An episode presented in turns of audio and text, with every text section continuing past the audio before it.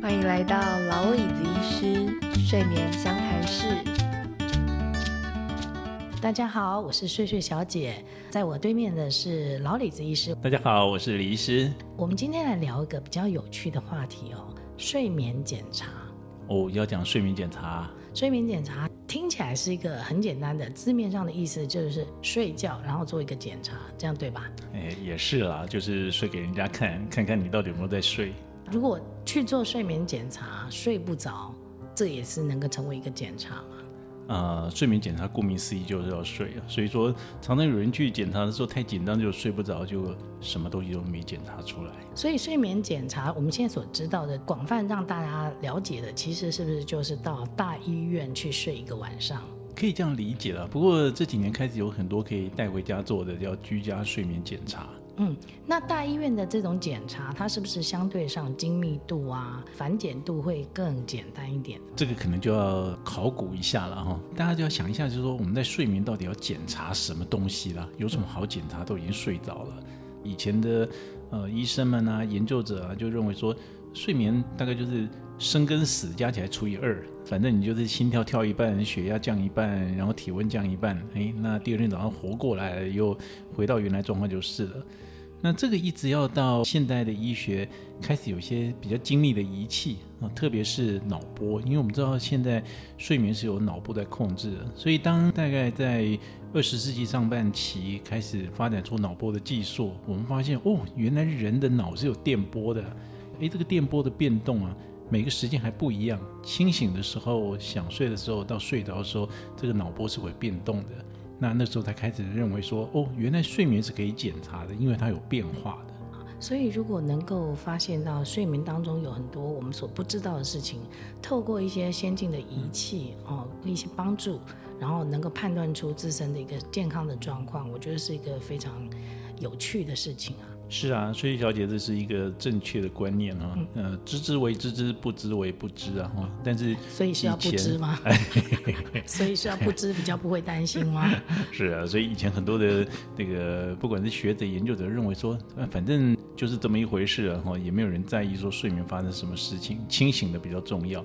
那当睡眠检查开始出来之后，我们就发现哇，睡眠的世界哦，其实还蛮奥秘的。那现在坊间比较大家知道，就是一位难求要去排队的大医院的睡眠中心的睡眠检查，大概的方式是怎么样呢？这个其实是一个一个叠加上去了哈，就像刚才讲的，我们最早发现说睡眠当中，哎，脑波是会变化的，嗯，然后后来发现说，哎，睡眠当中不但脑波有变化，连心跳也变化，血压也变化，体温也变化，连呼吸都变化，然后身体的那个肌肉的张力也会变化。所以，因为这样子呢，就从大概一九三零年代、四零年代开始呢，诶，为了要侦测一个目的，就多一条线，然后到最后就变成身上要绑上大概快十八条、二十条的线来侦测你的从脑波啊、眼睛的转动啊，到你的呼吸啊、胸部、呃、腹部这个肌肉的张力，还有包括手脚的抽动等等。那所以这个我们就叫做多频道睡眠生理检查。哦，多频道，所以他等于说，我要检查任何一个呃生理的症状，我就需要一条线去侦测它，是这个概念吗？对，有时候甚至不止一条线。譬如说，我们在标准的睡眠检查，脑波最起码就要六条线。哦，所以为了这些数据，所以我们身上会绑非常多的线，然后做法是绑好了之后，你就可以睡了。嗯，绑好之后，如果你能睡就可以睡。所以意思是说，这么多线绑在我们身上，如果我们收不到数据，就表示我们并没有睡得好。对，所以这个是现在的虽然还是标准啊，但是睡眠检查一个最大的障碍就是它介入性啊、侵入性的方式很多。虽然它并不需要打针啊，也不需要吃药啊，但是光粘在身上哦，大概十八条、二十条线哦，就够呛的。那如果这样子的话，通常我要睡多少小时才能够收到这个数据呢？因为睡眠检查最重要还是要检查你平常睡眠有没有出什么问题啊。嗯，所以我们当然希望说能够照平常的睡眠一样，哎，不管你睡多睡少，就是睡眠的品质跟平常一样就好。但是毕竟你换一个地方睡觉，然后身上有你很多的线哈，那个一定会有不适应。所以过去在欧美的标准啊，如果真的要做研究的话，那个睡眠检查连续睡三个晚上才准。哦，那这样耗费更多的人力跟空间啊。对啊，所以我们现在在台湾，如果做医院的睡眠检查，有时候要排几个月，甚至有时候要排到一年。如果说要连续做三个晚上，大概要排三年才做得到。那我们可不可以就是说我十点去睡眠中心睡，然后我可能有睡着，可能没睡着，结果我到五点清晨被叫起来，这中间假设我只睡了两三个小时。这个数据，第一个我不知道够不够，第二个就是说，是不是这样的人判读你就是有失眠了，因为你没有睡，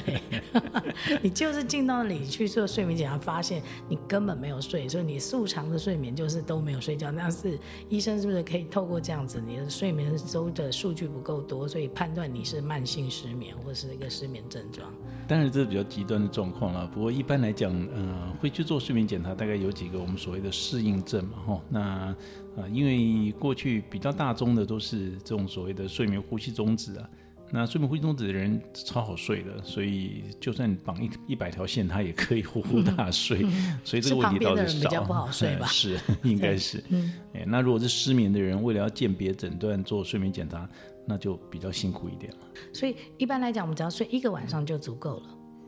呃，这是很多人的问题啊，就是说我睡那个晚上跟平常又不一样，怎么能代表我平常的睡眠状况哈？那但是在这个医疗资源有限的状况下，我们也只能说，呃，最起码可以看到一些端倪啊。所以这也是为什么后来这几年开始慢慢越来越多的所谓的居家的检查，希望说让大家能够在自己的床上、自己的环境，然后用最少的线，能够同样得到同样的数据。哇，这个听起来很酷哎。这个居家的睡眠检查，他身上就是不需要绑线吗？是这样的意思？居家睡眠检查也也分好几种，嗯，有一种当然就是换汤不换药啦，嗯，意思就是说，哎，我们就是把医院的机器啊，然后把它带到家里去，然后专门的人在家里把你粘好，嗯，虽然还是同样多的线，但是最起码两个，第一个你在你熟悉的床上睡觉，在你熟悉的环境里面。那第二个呢，是可以照你的时间睡，因为在医院里面哦，有时候要配合工作人员上下班嘛，嗯、所以说可能十点就关灯了。那你明明是个夜猫子，大概两三点才睡，那十点当然就睡不着。所以这是第一个我们叫居家的多频道睡眠检查。那照目前的归类来讲，它算是第二类的睡眠检查。所以居家睡眠检查，它除了这个第二类的居家的多频道的睡眠检查，还有没有其他的？对，但是我们刚才讲就是说你。换换汤不换药，对，对，就是把机器搬回家之后，还是那么多条线呢。嗯，所以就有人开始想，我虽然睡眠检查能够看到这么多的状况跟疾病，那我如果针对只是要处理某些疾病的话，我是不是只要把那个线减少一点就好？比如说，我只是要看有没有呼吸中止啊。那我干嘛绑了一大堆，还绑脚啊、绑头啊，怎么的？那我只要在他的鼻子上挂一个侦测呼吸的，然后胸腹绑一个带，然后测一下血氧，哎，也就够啦。所以就开始出现了所谓第三型的睡眠检查，就是比较简化这么多的线，然后让做检查的人能够自己在家里根据指引自己就把它装好，然后第二天早上还了机器之后就可以读到数据了。嗯，这听起来还不错。那除了这个的睡眠检查之外，还有没有其他类型的睡眠检查？居家的，有啊，当然就是睡眠不断演进当中嘛，吼、嗯，所以就开始出现所谓第四型的。那第四型呢，我们的线就越来越少，哦，甚至有的可以用单纯一个讯号，比如说只测血氧，或是有一种是只测心率的，啊，一个小小的贴片啊，绑在手上啊，或贴在胸口之前呢，诶，睡一个晚上起来，自然也会得到。一定程度的数据跟判断。那个，如果这些睡眠检查，我什么样的人要去做睡眠检查？以前因为资源有限呢，我们大概都是一定高度怀疑说你有某种疾病的时候，再用睡眠检查来做确诊或判断。但是现在我们发现说，其实很多人平常也在做睡眠检查。嗯，呃，比如说我们带着这些穿戴式的装置啊，像什么手环等等的，哎，每天早上起来都会给你报告你睡眠的状况。嗯，呃，而且这个也。呃，随着科技演进呢，越来越倾向于准确。嗯，所以其实如果说当我们的工具发达的时候呢，只要对自己的睡眠有点担心，然后有些睡眠的障碍，又不知道什么原因就睡得不好，其实这个睡眠检查的数据哦，多少都可以告诉我们一些事情。那如果我们都能够带着腕表，或者是房间卖很多，不知道是不是相关的医疗用品，或者是只是一般的，就像我们的体重计啊、血压计啊，随时随手可得的这些配件或者这些机器，能够检测我们生理的一些量测。那如果能够戴腕表，我们为什么又要去做真正的睡眠检查？对，当然现在我们所谓的消费型的哈，就是这种店家买得到的，跟医疗级还是有很大的差距了哈。嗯、那我们也发现说，这个这个腕表测的睡眠呢，虽然有点准，那又不太准。那这不准呢，可能会造成不太一样的反应。那有些人一天到晚觉得自己睡不好，结果是因为他的腕表告诉他睡不好。那等到他真的到医院睡一个晚上的时候，发现其实他睡眠没那么差啊，原来是腕表害他觉得睡不饱。之前还真的有个研究哈，他们很无聊就把一群人聚集在一起，然后让他戴那个腕表，那最后呢就是特别去操作他的结果，就某一组人的结果，对对对，那组人就一天到晚就跟你说你睡不好睡不好，然后另外一组人跟你说睡好睡好，结果做出来的结果还真的蛮吓人的，一天到晚被人家说睡好的哈，结果真的情绪变好，精神变好，睡眠也改善，那一天到晚被人家说睡不好的哈，就情绪变差，连注意力都变差。这个这个太酷了，那这样子是不是我们可以说，睡眠其实它，如果你有一些睡眠障碍的话，其实它是一个虚拟病，它不是真的存在，它存在你的意志里面。睡眠本来就是身心一体了，所以很多时候我们心里想怎么，自然影响到我们睡眠。当然，刚才举那例子是告诉大家说，医疗级的跟消费级的还是有一定程度的差距。嗯嗯嗯。最起码在目前的时空状况之下呢，我们还是建议说。睡眠检查很重要，是它的目的。嗯，如果你漫无目的做检查，那检查出来睡得不好，又没有办法找到专业的人去求帮忙的话，到最后只是自己担心而已。所以我们提到这个医疗级跟消费级哦，刚刚李医师也提到，就是说有些人自己对自己的睡眠有疑虑，他可以去做睡眠检查。那么还有没有另外一些，就是你身体出现什么症状这样的人可以去做检查呢？或者是你觉得你可能有什么样的病，他要去做一个检查呢？对啊，所以睡睡小姐刚才讲的是一个很重要的前提哈，就像我们刚才讲的，睡眠检查有它的目的，那个目的有可能会来自于你对自己睡眠的担心。我们不希望说大家是觉得说，哎，好玩好玩啊，我也来测一下睡眠看看，就测出什么问题来，自己把自己吓个半死。因为在医疗的判断里面，主诉就是我自己主观感觉的症状还是很重要的。所以，如果从睡眠的症状来讲呢，大概会有几个。第一个是睡眠本身的问题，譬如说半夜常常莫名其妙就醒过来，或是自己觉得睡得很浅啊，或者觉得好像都没有睡着，那我睡眠到底是怎么样？那这个连医生都会有点担心哦。那我们就可以做个睡眠检查，或者另外一种是睡眠的结果，就是不管你睡得再好再长。白天都很想睡觉，嗯，那这个我们就会担心说，你睡眠是不是出了什么问题，让你的睡眠跟别人不一样，没办法真的深层的睡眠。那还有第三种呢，是比较麻烦的，就是睡觉当中可能会出现一些拳打脚踢啊、梦游啊、说梦话啊。嗯、那如果频率很高、干扰很大的话，我们也值得看睡眠检查来看一下，他到底睡觉中发生什么事情。那这种居家的睡眠检查，它能侦测到一个血氧吗？只要他有血氧仪，就可以侦测血氧喽。哦，所以我可以透过一个睡眠检查，也可以看到血氧，你睡觉的浓度、血液的浓度嘛？对，就像您提到的哈，那个氧气只是睡眠中的一个指标而已了。嗯、所以居家睡眠检查，它的好处是方便，但是它的坏处呢，就是它比较精简一点。嗯，那因为精简呢，就更需要专业人士的判断来确定说你到底适合做哪一种的。对，因为呃，血氧在睡觉当中，当然对呼吸的病人很重要，但对其他的人，血氧嗯，不见得那么重要啊。失眠的人有时候他可能是脑部的问题，或是情绪的问题，那反而是他的这个像是什么自律神经啊，或者是说他的睡眠的深度啊，比血氧来的重要。但是对呼吸的人来讲，血氧就重要。这个居家睡眠检查，假设它能够在某的层面上可以让医师能够有一个数据上的一个判读。那到底可以看到什么？